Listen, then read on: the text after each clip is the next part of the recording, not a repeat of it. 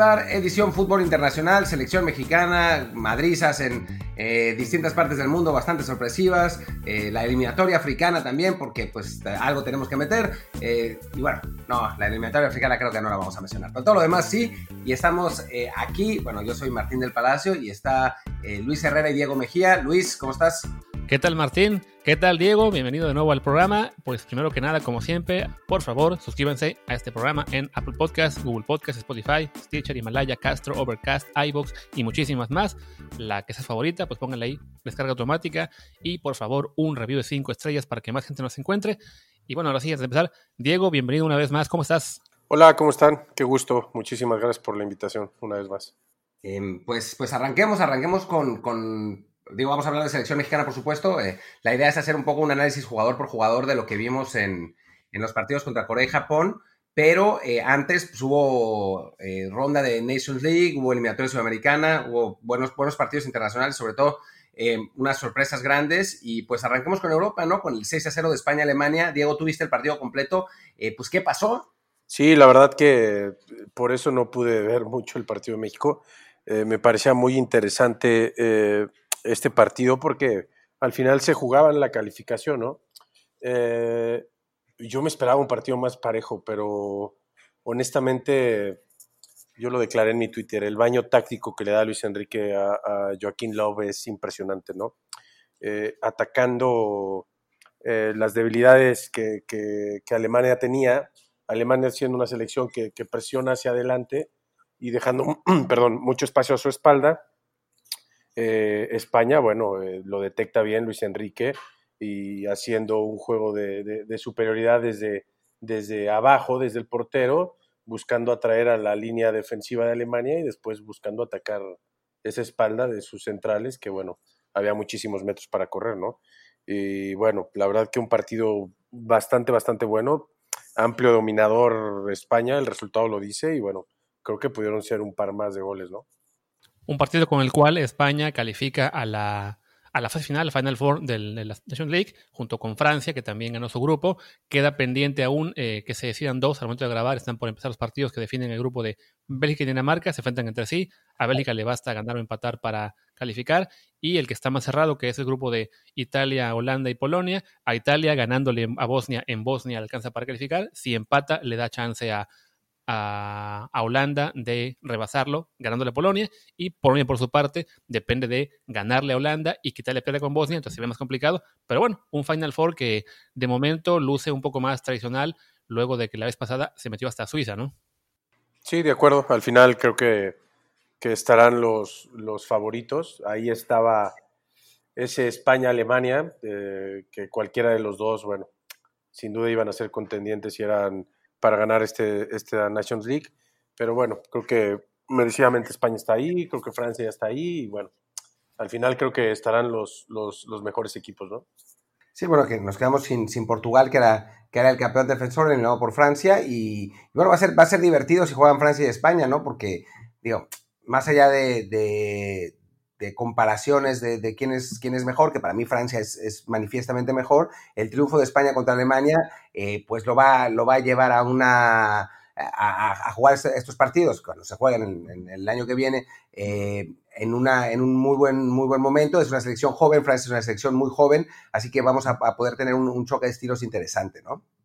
Junto a Bélgica, que también es, parte de ese grupo de, equipos, digamos, que en este momento están todavía con, muchos jugadores en su, en su prime o en todavía en ascenso. Entonces ahí sí, digamos, el, el que le va a pasar un poco más dura sería el que califique entre Italia y Holanda, que en teoría por lo menos están de momento un paso atrás, aunque por historia sigue siendo muy interesante ver a cualquiera de ellos en, en este Final Four, ¿no? Sí, totalmente de acuerdo. Yo, yo creo que, que Italia, bueno, pues, para mí es, es va a ser el, el que va a pasar y y bueno, Italia ya en esas fases sabemos que son, son bastante duros. Pero, pero como lo dice Martín, muy bien, ¿no? O sea, para mí el campeón va a salir entre España y, Francia. Y, Francia con una selección bastante, bastante buena que le quedarán muchísimos, muchísimos años porque son muy jóvenes eh, y están pasando por un muy, muy buen momento todos sus jugadores. Eh, y bueno, con eso, con eso dejamos un poco la, Nations League, pero podemos pasar a la eliminatoria sudamericana, donde, eh, pues de pronto Ecuador le metió un 6 a 1 a Colombia que eh, ya había perdido 3-0 contra Uruguay de, de, local y bueno, en, otros resultados, Brasil le ganó 2-0 a, Uruguay en Uruguay, Argentina le ganó 2-0 a Perú en Perú, Paraguay empató a 2 con Bolivia en Paraguay, lo que es también un resultado sorprendente, y Venezuela le ganó 2-1 eh, a Chile en otro resultado que quizás no tan sorprendente, porque Chile viene en bajada, digamos, tiene un, recambio generacional que le está costando mucho trabajo, o sea, todavía ahí anda anda Vidal, por ejemplo, pero pues ya no, ya no es lo mismo, anda Bosesur, que trae una, una panza de chelero que no puede con ella, eh, estuve viendo ese partido, estuve viendo tanto el Ecuador, eh, Colombia como el Venezuela, Chile. Eh, lo de Ecuador-Colombia es incomprensible, francamente, porque Colombia tiene un equipo que en principio a nivel calidad debería estar por encima de Ecuador. Es difícil ir a jugar a Quito, pero perder 6 a 1 es una cosa rarísima. Sí, el Venezuela-Chile fue un, partido que además lo, vi después del, México-Japón y increíblemente México y Japón parecían no sé, el Barcelona de Guardiola comparados con, con Venezuela y Chile, que juegan horrible los dos. Al final eh, gana Venezuela, pero bueno, creo que nos da eh, los resultados que fueron esencialmente todos sorpresivos, quizás salvo el Brasil-Uruguay, pero ganar en, en, el centenario para Brasil siempre ha sido muy difícil, que nos da una, una buena medida de lo parejas que son las eliminatorias sudamericanas, ¿no? Argentina y Brasil esta vez llevan ya bastante ventaja en, punta, pero todos los otros equipos están súper apretados en los, eh, del, tercero al, duodécimo, con la posibilidad de, conseguir cualquiera de esos tres boletos y medio que, quedan sobrantes, ¿no? Sí, de hecho, Ecuador está también ya como que se empieza a despegar. En este momento está Brasil con 12, Argentina con 10, Ecuador con 9, que también ha tenido un arranque muy bueno Ecuador, incluyendo también una victoria sobre, sobre Uruguay en la jornada 1, que en este momento es como que de las claves para que estén arriba. Y sí, atrás ya Paraguay y Uruguay con 6, en la zona de calificación, eh, Uruguay de repesca en teoría, y abajito Chile, Colombia y Venezuela, con Perú y Bolivia como siempre bueno, no como siempre en caso de Perú, pero sí en la parte de abajo, en lo que parece una eliminatoria que de momento, si Ecuador mantiene lo que se le ha visto hasta ahora, pues va a ser el, calificado directo junto a Brasil y Argentina. Uruguay yo también creo que va a levantar, a fin de cuentas, contra quien ha perdido fue contra la propia Ecuador en Quito y contra Brasil, que no, no hay ninguna vergüenza en perder contra Brasil.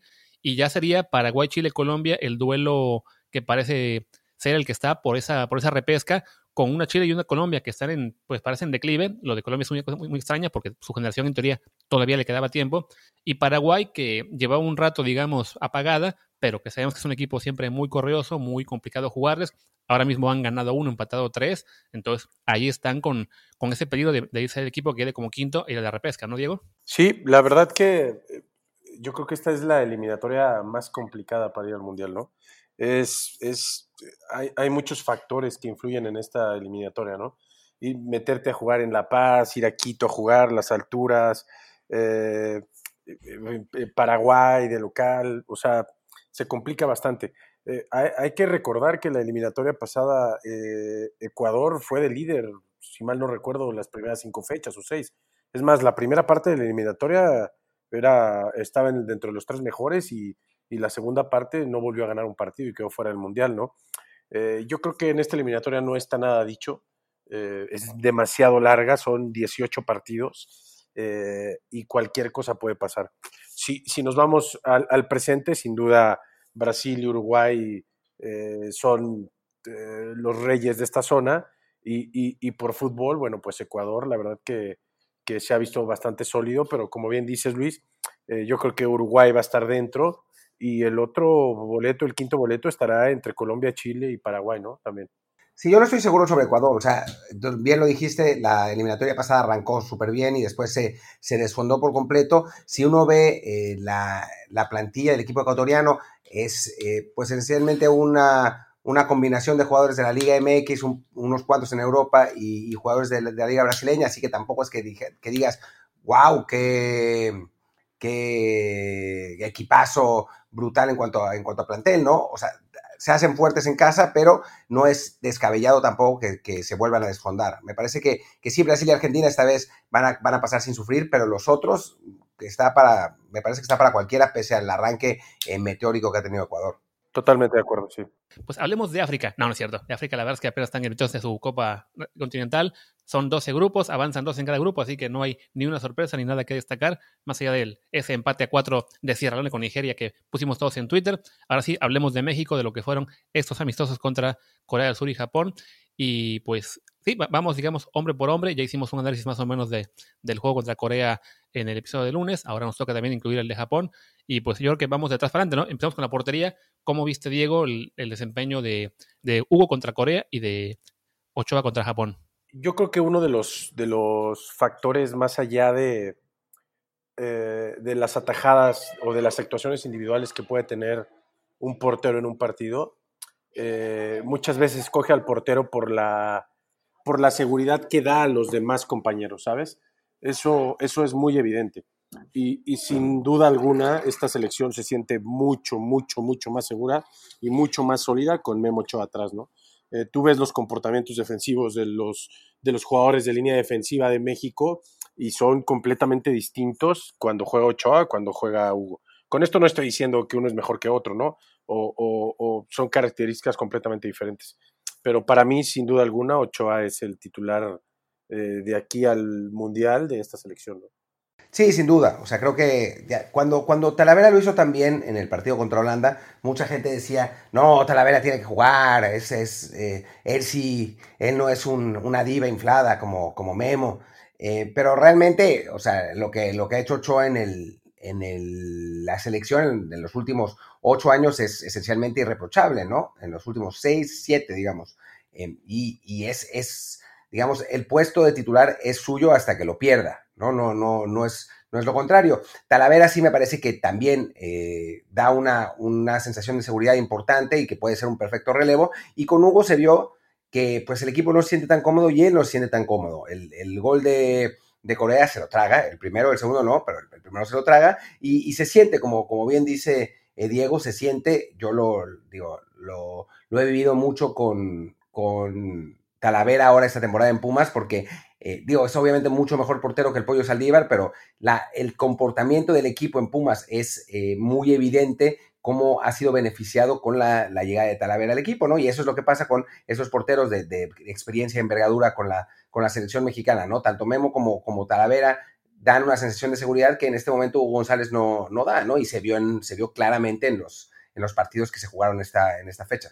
Y qué bueno que este, digamos, resurgimiento de Talavera haya llegado, sobre todo para, para que sea un buen relevo, para que en caso de emergencia, si Ochoa tuviera una lesión o lo que sea, pues sabemos que tener cuentas con un portero de, garantías, porque sí, la, pelea después entre Hugo, eh, Cota, Orozco, por el por otro puesto, digamos, como portero de selección, en este momento sí se ve más, más dudosa, con ninguno de ellos eh, demostrando, pues, ser, digamos, en este momento un portero a la altura de lo que es Ochoa. Entonces, que Talavera está, sirve para eso, ¿no? Para tener un poco más de seguridad, sabiendo que sí, que de aquí al Mundial, salvo una lesión, parece que Ochoa tiene el puesto asegurado por completo donde creo que tenemos, al contrario, la mayor de las dudas es en la lateral derecha, donde francamente yo todavía no me convence ninguno de los que ha jugado, ¿no? Sí, sí, de acuerdo. a mí, en lo personal, el Chaca me parece un muy, muy buen jugador, ¿no? Eh, esto es un poco del día a día, ¿no? Yo lo veo en Tigres y se me hace un jugador importantísimo, importantísimo en el modelo de juego de, de Ferretti, ¿no? Yo creo que eh, un par de partidos más con selección, que se sienta mucho más cómodo, que, que se empiece a relacionar más con los compañeros de selección, eh, podríamos ver un, un, nivel bastante bueno de él. A mí me sorprende todavía que, que, Navarro no esté en la selección y, y, aquí hago un poco de hincapié en, que pues seguramente no es que no sea del gusto del entrenador, simplemente las funciones que, que cumple en León lo hemos visto que en la selección mexicana ningún lateral las cumple, ¿no? Entonces, posiblemente simple, o sea, simplemente será por eso que no, que no es llamado selección, pero si tengo que escoger hoy un lateral mexicano, un lateral derecho mexicano que sea titular, para mí sin duda el Chaca lo será, ¿no?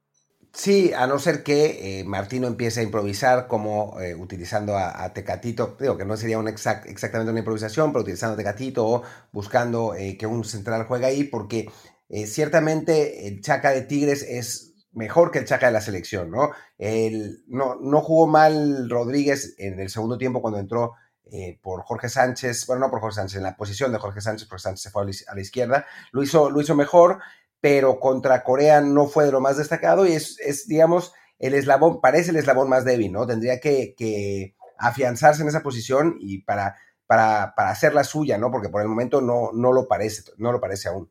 Sí, totalmente. Del lado bueno para Jorge Sánchez sería el hecho de que bueno, es un jugador aún joven, tiene apenas 22 años, entonces tiene bastante más potencial de crecimiento que lo que es este Chaca de aquí al Mundial, que Chaca llegará de 31 años. Entonces, es la esperanza que también podemos tener como una segunda opción. De ahí en fuera sí parece que no, no hay en este momento una baraja muy amplia de, posibilidades, más allá de jugadores jóvenes que no, no han terminado de consolidarse. Y también Jorge está en este momento, yo creo también, buscando ser una opción, digamos así como el el lateral relevo en ambos lados, siendo que por izquierda sí está muy claro que Jesús Gallardo es el titular indiscutible. Ahí sí creo que es un puesto en el que él casi tiene la misma garantía como Ochoa de ser titular de aquel mundial, ¿no? Sí, de acuerdo. Para mí Gallardo es, es lo mejor que tiene esta selección.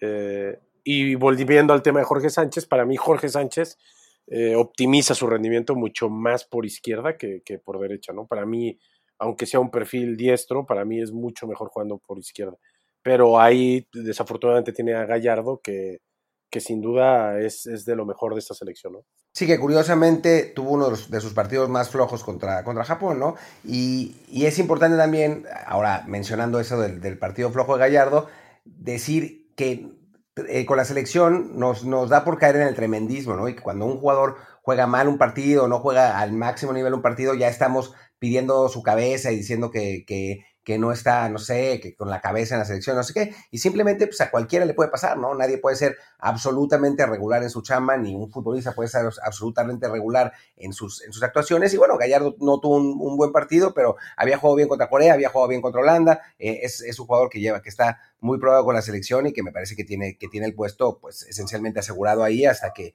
pues no pase otra cosa.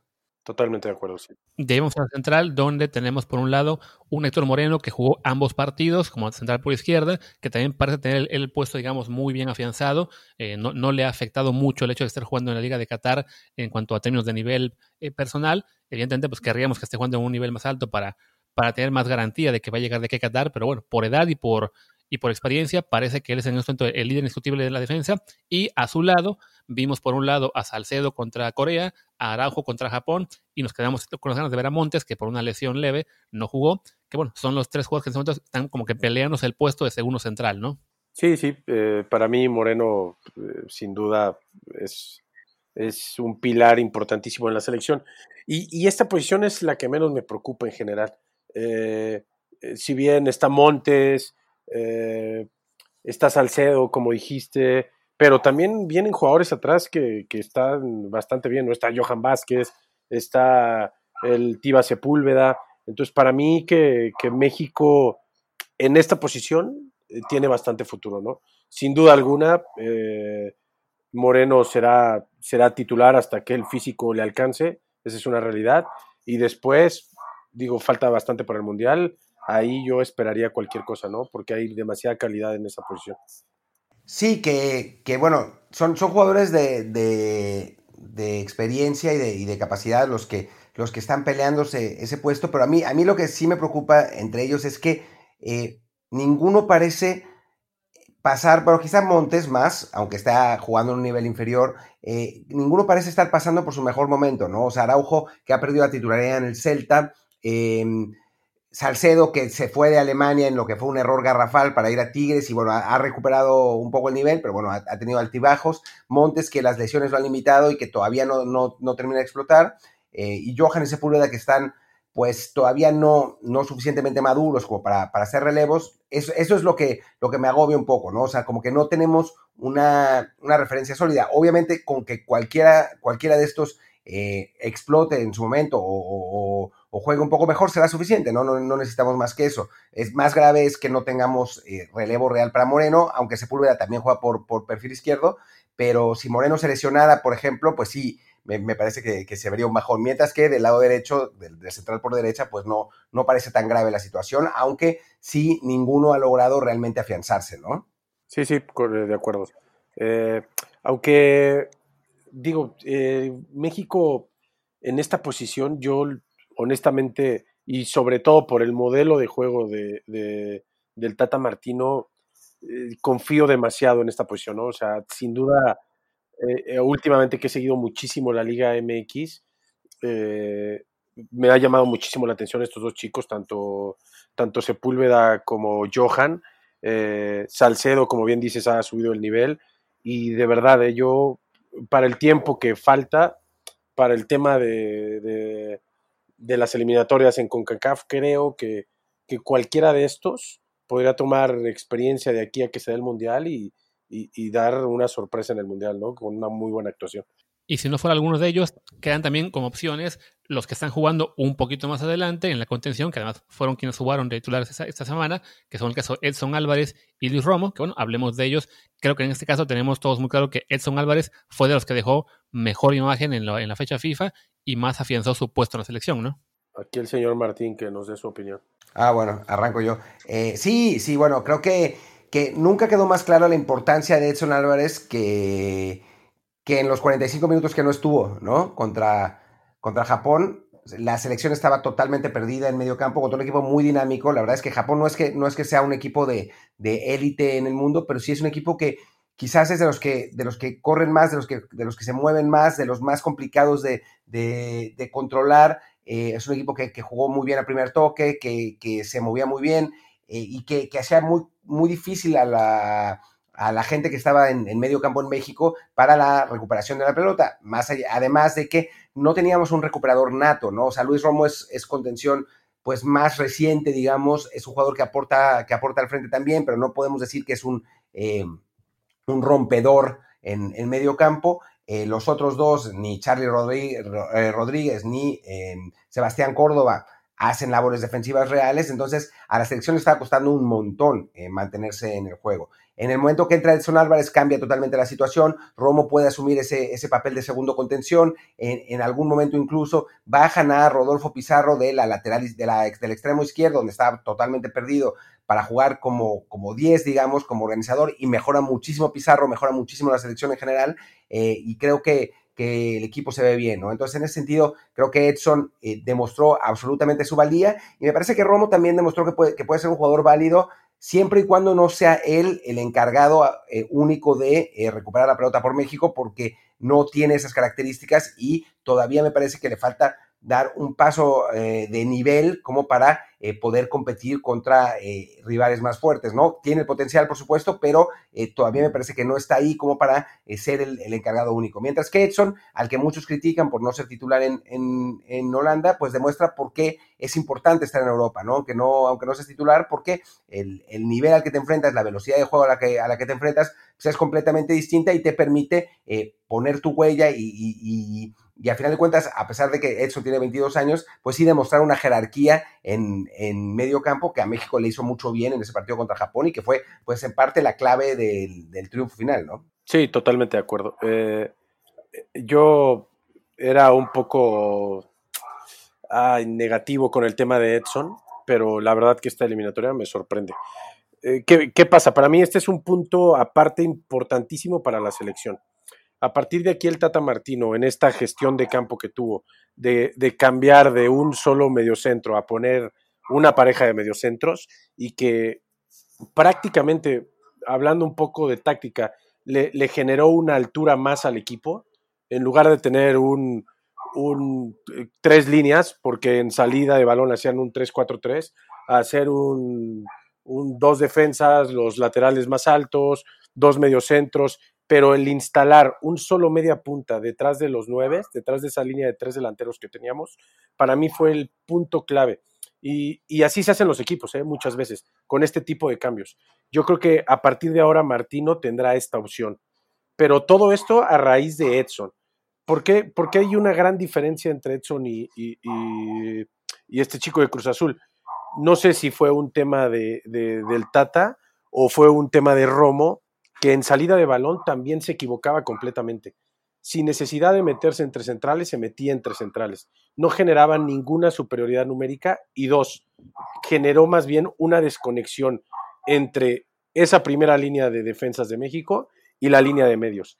Y hacía que esos medios vinieran a recoger el balón muy atrás y después, por consiguiente, desconectaba esa línea de medios con esa línea de delanteros. Entonces, ¿qué hacía con Edson y con Romo? Y poner un media punta que ya era un, juego un poco más posicional, ¿no? Y esto le hizo a México, pues, poder jugar entre líneas, con un Orbelín que también entró y que fue impresionante. Eh, para mí fue de los mejores en esta eliminatoria, también, en estos partidos, perdón. Pero todo a partir del eje que es, que es este chico del Ajax, ¿no? Para mí, sin duda, sin duda, de los mejores jugadores que tiene México hoy, a pesar de no ser titular en Europa, ¿no? Que parte eso sirvió para poner esa dimensión de lo que es eh, jugar en Europa y a lo mejor no jugar siempre los 90 minutos, pero bueno, estar ahí en equipos importantes, eh, aprendiendo, picando piedra para ganarse un puesto, pero también desarrollándose como jugador y lo que es seguir en la Liga MX, sobre todo con este caso, con Edson y Romo. Recordemos que a Romo, pues básicamente lo estábamos, eh, cuando seguíamos la Liga MX este año, sobre todo a principios, y que bueno, que no hubo partidos de, de selección desde noviembre pasado hasta lo que fue la última fecha en octubre, pues hablamos de que Romo estaba dejando una imagen muy, muy agradable en Liga MX, lo estábamos ensalzando muchísimo, de qué bueno es Romo, qué bien está haciendo en la liga, ojalá que Romo se vaya un día a Europa, y lo sigo pensando que ojalá se vaya a Europa algún día, pero sí, una vez que ya lo ves jugar junto a los compañeros que están ya en Europa, que están en otro nivel, se aprecia mucho más la diferencia, ¿no? Y es esto, sirve como pues sí, como para poner un recordatorio a la gente que cree de repente que porque un jugador brilla en Liga MX, automáticamente es mejor y eh, debe, estar en selección contra jugadores que están en Europa, a lo mejor sufriendo un poco más. Y no, simplemente es la diferencia de niveles entre estar en una liga como la mexicana, que siendo buena no, no te ofrece oponentes, digamos, del más alto nivel, o estar en Europa, donde incluso estar en un equipo como el Ajax, como el Porto, que sus ligas en teoría no son tan fuertes, pero la competencia que enfrentan internamente en sus clubes y luego cuando van a Champions o Europa League, pues les ayuda a, mejorar y sí, a, hacer una, a marcar una diferencia importante cuando juegan con México. Sí, totalmente de acuerdo, Luis, con eso. Eh, yo estaba leyendo hace, bueno, hace un par de días sobre un técnico, eh, bueno, Simeone específicamente, que hacía las diferencias entre un jugador sudamericano y un jugador europeo. Y, y va eh, bueno, con todo, con, en contexto con todo esto que dices. Dice, nosotros en los entrenamientos al futbolista sudamericano no lo hacemos convivir con espacios reducidos, con poco espacio. Allá el jugador está acostumbrado siempre a moverse a donde tiene más espacio para poder relacionarse con el balón. Y en Europa les reducimos los espacios, porque así los obligamos a que estén tomando decisiones constantemente. Hoy te das cuenta que los jugadores mexicanos que están en Europa, tanto Raúl Jiménez, tanto eh, Edson, el Tecatito, los ves y, parece reciben la pelota en medio de cinco y con una tranquilidad y deciden bien. Yo creo que al final el estar allá y el estar en el día a día en ese nivel, sin duda, sin duda alguna, eh, optimiza tu, tu, nivel y tu rendimiento, ¿no? Sí, eh, claramente, es, eh, es una, una, diferencia que a veces no entendemos en México, que tratamos de, o sea, desde aquí tratamos de enfatizar con lo de la velocidad de ejecución, porque eso te permite resolver en espacios más cortos, eh, sin tener que, que, bueno, cuando, cuando eres más lento y tienes más espacio, pues puedes, puedes brillar mucho más porque tienes tiempo, pero en el fútbol mundial, que es cada vez más físico, es, se, vuelve, se vuelve muy complicado, ¿no?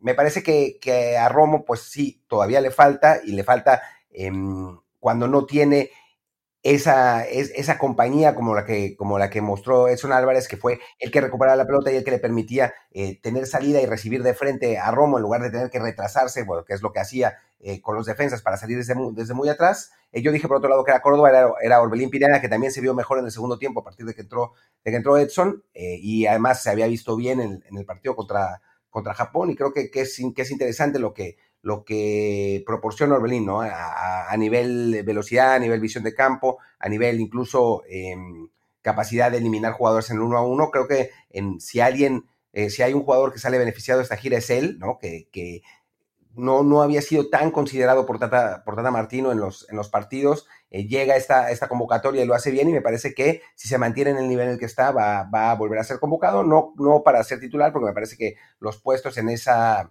en esa zona están claros para, digo, en principio por lo menos para Edson Álvarez, Héctor Herrera y Andrés Guardado, pero eh, para aportar ese, ese generacional en la posición de Andrés Guardado que eh, seguramente eh, le va a costar cada vez más trabajo porque, bueno, se le ha pasado lesionado y, también ya tiene una edad que, que pues, no le permite tener la garantía de jugar los 90 minutos de cada partido, ¿no? que esta fue la zona justo en la que, como dices, no, no estaban los regulares eh, como son Guardado y Herrera, los europeos, y abrió la oportunidad a que jugaran tres jugadores de la Liga MX, que fueron Orbelín, como mencionas, Charlie Rodríguez y Sebastián Córdoba, que digamos que son, son básicamente quienes se repartieron el trabajo en esa zona de medio campo la mayor parte de los partidos, hasta que hubo este ajuste en el sistema cuando entró Edson. Y sí, como mencionas, creo que Orbelín fue el que dejó eh, mucho mejor imagen. Y de todos modos, los tres creo que han mostrado que a futuro pueden ser eh, jugadores importantes, pero sí hace falta ese desarrollo y sería ideal, sobre todo en el caso de Sebastián Córdoba y Charles Rodríguez, que se fueran a Europa en el corto mediano plazo para seguir ese desarrollo, ¿no? Sí, de acuerdo. Para mí los tres son, son muy destacados, muy buenos jugadores, pero para este, para, para esta selección, desde mi punto de vista, como bien lo dice, como bien lo dijo Martín, los puestos están ciertamente asegurados con Herrera y con Guardado pero para mí el jugador diferente de estos es Orbelín. No hay ningún jugador, no tenemos en México, en la Liga Mexicana, un jugador que sepa posicionarse también entre líneas. Y ese es Orbelín Pineda. Tiene un, se posiciona perfectamente entre líneas, te da esa opción de, meter ese pase, de estar siempre bien perfilado, de esa recepción hacerla hacia adelante y ya enfrentar prácticamente a, a, la línea defensiva. Es buen pasador, es buen driblador. Yo creo que, que este Orbelín podría darnos una muy buena sorpresa si sigue en este nivel que, mostró en estos dos partidos, ¿no? Porque además olvidaba mencionarlo a él como jugador que se puede a Europa.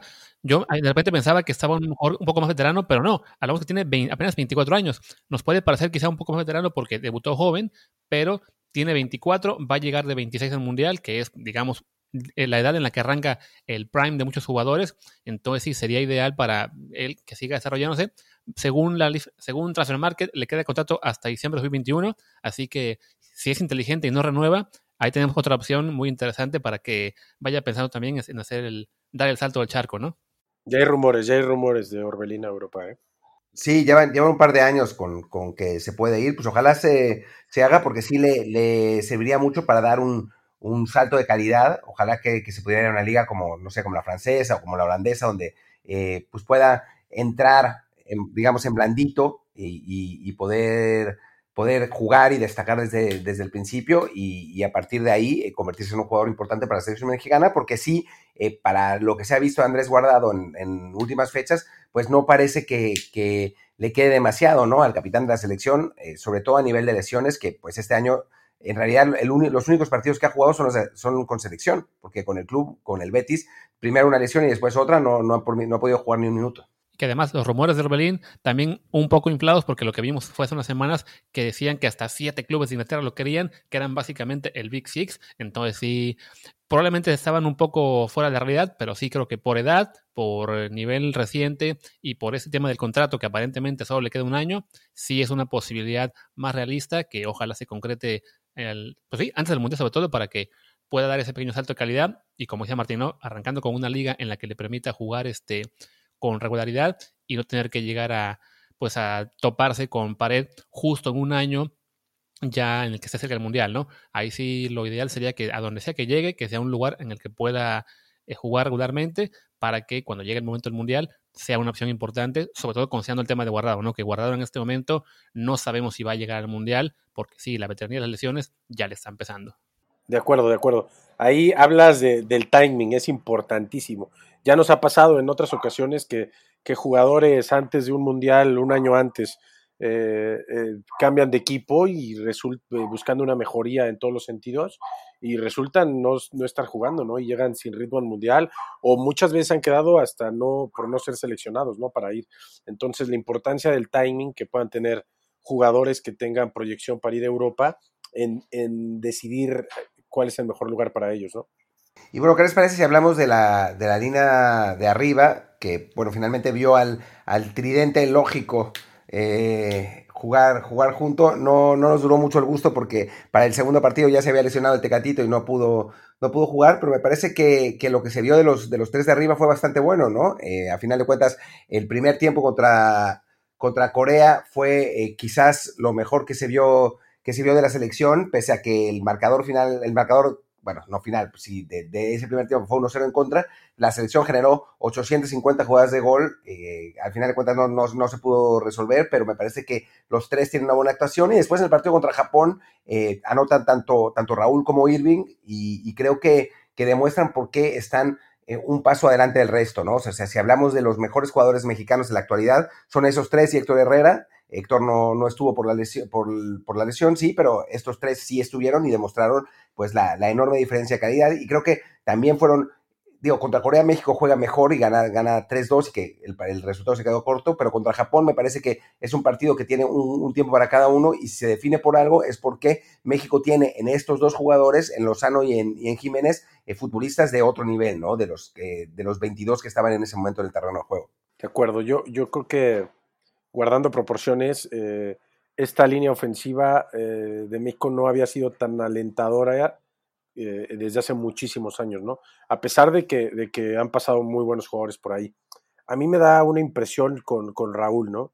Raúl siendo destacadísimo en el club, siento o, parecía que cuando llegaba a selección, pero al estar como la imagen del chicharito asegurada en ese puesto, como que su rendimiento bajaba. Hoy, que hacen sentir a Raúl como el hombre importante, que aparte de todo esto se lo ha ganado, hoy Raúl está, está reventando el nivel de esta selección, ¿no? Desde mi punto de vista lo veo hacer cosas increíbles con balón y sin balón, porque juega muchas veces para él y muchas otras veces ayuda al equipo a que pueda desarrollar ese juego en ofensiva, ¿no? Y, la, la dualidad esta de la línea ofensiva que tiene México, que, que puedes jugar a un juego de posesión teniendo estos tres jugadores o al contragolpe, ¿no? O sea, eh, tanto el Chucky como el Tecatito como, como Raúl son jugadores de otro nivel, como, como bien lo dices, eh, que si, que lo único que espero es que lleguen en su mejor momento al Mundial, porque si llegan estos tres en su mejor momento, en su mejor momento al Mundial, podemos hablar de cosas interesantes para esta selección, ¿no? Que es en gran medida la gran diferencia entre Tridente de México ahora y ataque antes, ¿no? Hemos tenido ataques, digamos, en los que ha habido buenos jugadores, buenos delanteros, pero que a lo mejor no eran este eh, que no estaban todos al mismo, nivel o que no eran tan complementarios como este momento en el que puedes tener exactamente a dos extremos, a un, a un punta, que entre ellos se complementan muy bien. En el caso de, por ejemplo, en, en la, lo que fue la generación anterior, pues lo que fueron Chicharito, Vela y Giovanni, prácticamente nunca coincidió que estuvieran los tres en selección en buen momento al mismo tiempo. Entonces sí, cuando, cuando Vela estaba mejor fue cuando no, no, no quedé con México, cuando regresó a la selección empezaba ya el declive de Giovanni, entonces sí nos, nos privó eso de ver a, a un tridente muy bueno que quizá por cualidades era tan bueno o hasta mejor en potencial que el que tenemos ahora, pero sí, en este momento tenemos a Raúl, a Tecatito y a, y a Chucky los tres en gran nivel, los tres con una perspectiva muy alentadora de aquí al Mundial. Esperemos que Tecatito no se equivoque a la hora de salir del Porto el próximo verano y acabe con un equipo donde le, quiten esa regularidad, pero fuera de esa duda, sí parece que los tres pueden llegar a, ser muy importantes para México en el Mundial. La duda que queda es los relevos, que sí se ven a un paso más atrás. Eh, hablamos de Antuna, que bueno, lo ya mencionamos bastante, que es un jugador bastante más limitado, si bien está cumpliendo eh, cuando lo meten a jugar contra rivales un poco más débiles o en momentos muy, muy específicos en los cuales se beneficia su velocidad. El caso de Henry Martin, que creo que jugó bien este, esta fecha FIFA, pero sí es un delantero evidentemente muy, muy detrás de, lo que es Raúl.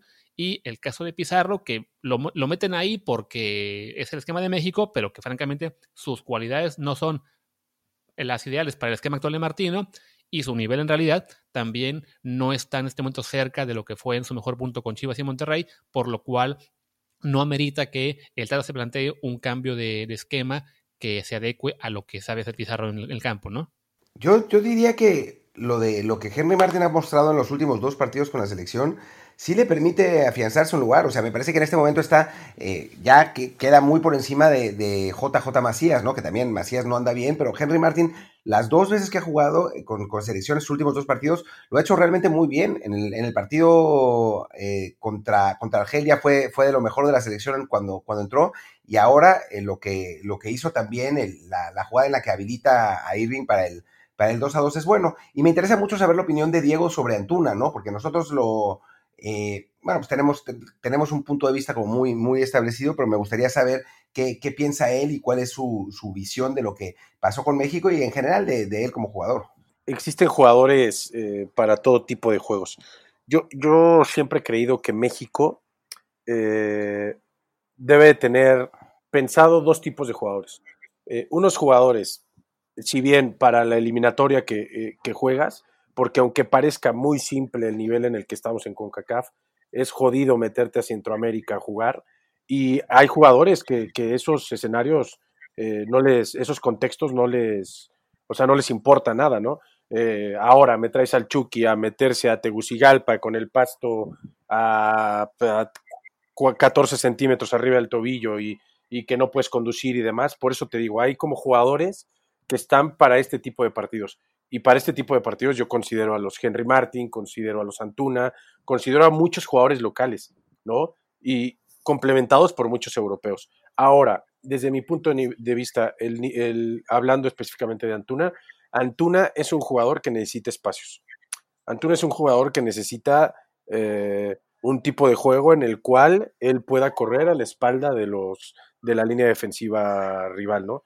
Si tú eh, intentas hacer un juego eh, que esté más representado por el juego de posición, en el cual va sacando ventajas por asociación, yo creo que ahí sí Antuna no ayuda mucho al juego colectivo, ¿no?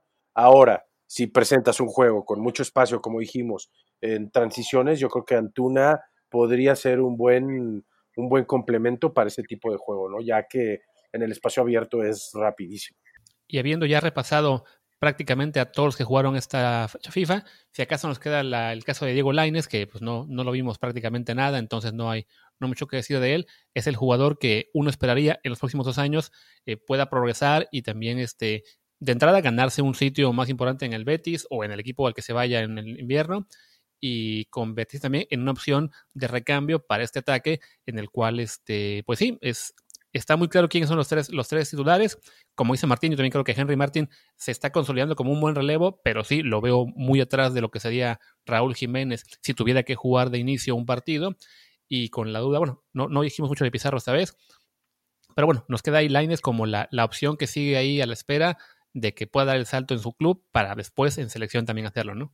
De acuerdo, algo, algo que se menciona mucho en este podcast, que siempre apoyando mucho el que los jugadores mexicanos vayan a Europa. Hoy, eh, otro plus que yo veo a generaciones anteriores es que hoy los jugadores que están en Europa no se han movido de los clubes por buscar una, una comodidad, ¿sabes? El Chucky aguantó y aguantó y aguantó al técnico y aguantó y muchísimos partidos sin jugar y después demostró que podía jugar, ¿no? Creo que va a ser el caso de Diego Laines.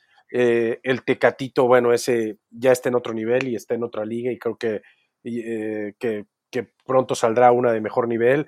Igual Jiménez aguantó, aguantó, pudo haber regresado a México, pudo haber sido a China y él dijo Europa, Europa, Europa y hoy pues está en el top 10 de goleadores de, desde mi punto de vista, de la mejor liga que hay en Europa hoy, ¿no? Eh, y si vamos así hombre por hombre, el caso de Herrera, eh, Guardado que se ha ganado un lugar, eh, yo creo que hoy eso habla muy bien de los jugadores que están en Europa, esperando que vayan muchísimos más y que sepan que hay que ir a Europa a ganarse un puesto y aceptar que están en un nivel por encima de nosotros, pero que una vez que nosotros entremos en ese contexto, se puede competir porque el jugador mexicano tiene muchísima calidad. Sí, de acuerdo con eso también. creo que que es una, eh, pues es, creo que es la, consecuencia de haber visto a futbolistas mexicanos tener éxito en Europa, ¿no? Creo que cuando, eh, después del Mundial 86, que se regresan, o sea, que van por un año y se regresan todos después de ese año, eh, Negrete, Aguirre lesionado, Luis Flores, el, el, Yayo de la Torre, que se fue un, par de partidos al Jerez español y, no, no, se aguantó y se regresó. O sea, me parece que, que, tenía que ver con que solo había un referente y era Hugo Sánchez y parecía como una, una especie de garbanzo a libra, ¿no? Ahora ya hay un, una referencia de jugadores mexicanos que han tenido éxito y, bueno, e, en ese espejo se ven, se ven los, los otros futbolistas para, para tratar de aguantar y tratar de, de hacer carrera, ¿no? Y creo que esa, esa paciencia es lo que lo que les permitirá finalmente el éxito, ¿no? O sea, Jesús Corona llegó y lo hizo, lo hizo bien en Holanda, pero tampoco estaba rompiendo la liga holandesa cuando llegó, ¿no? Em, lo mismo en el caso de Andrés Guardado, le, fue bien el Deportivo de La Coruña, pero después descendió y tuvo que jugar en segunda división y, lo hizo bien y ascendió y, continuó su carrera y no le fue bien en Leverkusen. No sé, o sea, ha habido una, eh, una idea de los jugadores mexicanos que eh, no quieren regresarse corriendo a comer los frijoles que les, preparaba su, su abuelita eh, ante, ante, la primera dificultad, ¿no? Se quieren quedar, quieren demostrar que pueden y a partir de ahí eh, establecer una, una, carrera, ¿no? Y también no, no han caído en el canto de las sirenas de la MLS, que bueno, eh, sabemos y por, por haber visto recientemente incluso las em, camisetas más vendidas, que son pues, en su mayoría de jugadores mexicanos, sabemos el interés económico que tienen en repatriar futbolistas eh, de, que están en Europa. O sea, si Lainez se fuera al MLS, al, sea, al Real Salt, Lake, se convertiría en la camiseta más vendida del MLS, pero el jugador mexicano sabe que ese, ese momento quizá llegue dentro de unos años y que este es el, el momento de picar piedra en Europa y eh, establecerse un, un presente y un futuro mucho más promisorio.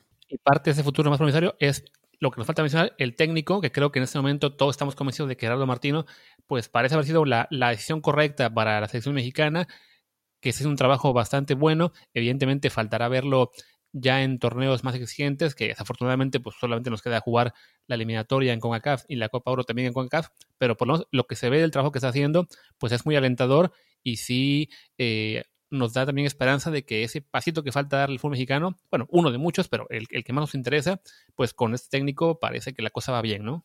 Sí, totalmente de acuerdo. Lo que dice Martín, eh, para mí también es, totalmente cierto. Eh, no caer en ese en esa eh, oasis del, en el desierto que es la MLS, para mí, como está de moda el Disclaim is Dispute by Official Source, jamás va a ser la MLX le falta muchísimo, muchísimo para ser, para ser como la Liga MX, ¿no? La, la MLS, perdón. O sea, si estos jugadores piensan regresar a algún lado y quieren mantener ese nivel, pues bueno, la, la Liga MX será la opción, ¿no? La MLS sabemos que es un tema mucho más comercial, ¿no? Está bastante, bastante alejada del, del nivel de México y bueno, ni hablemos del nivel europeo, ¿no? Y pues bueno, creo que con esta reflexión que compartimos todos ya, ya tuvimos para para este episodio. No sé si Luis tengas que quieras añadir algo más o, ya, ya estás de acuerdo con que, con que terminemos. Solamente que al momento que estamos acabando de grabar, Italia ya va ganando 1-0, así que también parece que se va a meter al, Final Four de la Nations League. Lo que es interesante es el Bélgica-Dinamarca, que está 1-1, así que ahí es donde me voy a quedar viendo yo el partido el resto de la noche, porque como estoy en Cerro de Mazatlán no puedo hacer nada más, pues tocará ver fútbol. También espero que ustedes se pongan a ver más fútbol, señores, para que la próxima práctica sea así de, pues así como esta, ¿no? Tan, tan, tan llena de, puntos de vista interesantes que a nuestro público sin duda le interesan. Aquí el señor. Aquí el señor Martín, a ver en qué parte del mundo nos está sorprendiendo conectándose. Está en Turquía, no sé dónde, ahí ni fútbol hay ahorita, creo. No, aquí no, aquí no hay fútbol, pero también, pero hay internet, puedo ver los partidos, no, tengo ningún problema. Ah, este señor se la pasa viajando. Increíble. Sí. Muy bien. Bueno, uno, hace lo que, lo que puede, con lo, con lo que tiene. Exactamente. Así es. Pero bueno, sí, creo que Martín tiene razón. Es el momento para decir basta a este episodio que está llegando justo a ese margen en el que ya decimos hasta aquí estuvo bien. Así que pues nada, primero que nada, Diego, muchísimas gracias por estar con nosotros otra vez. ¿Dónde te puede hallar la gente en Twitter? Una, un abrazo, muchísimas gracias. En Twitter aparezco como Diego André M. Ahí denle follow. Fuerte abrazo. Perfecto. Yo soy Luis Herrera, mi Twitter es arroba luisrha. Yo soy Martín del Palacio, mi Twitter es arroba martindelp y el de el podcast es desde el bar pod, desde el bar POD. Pues gracias y hasta la próxima. Chao. Chao.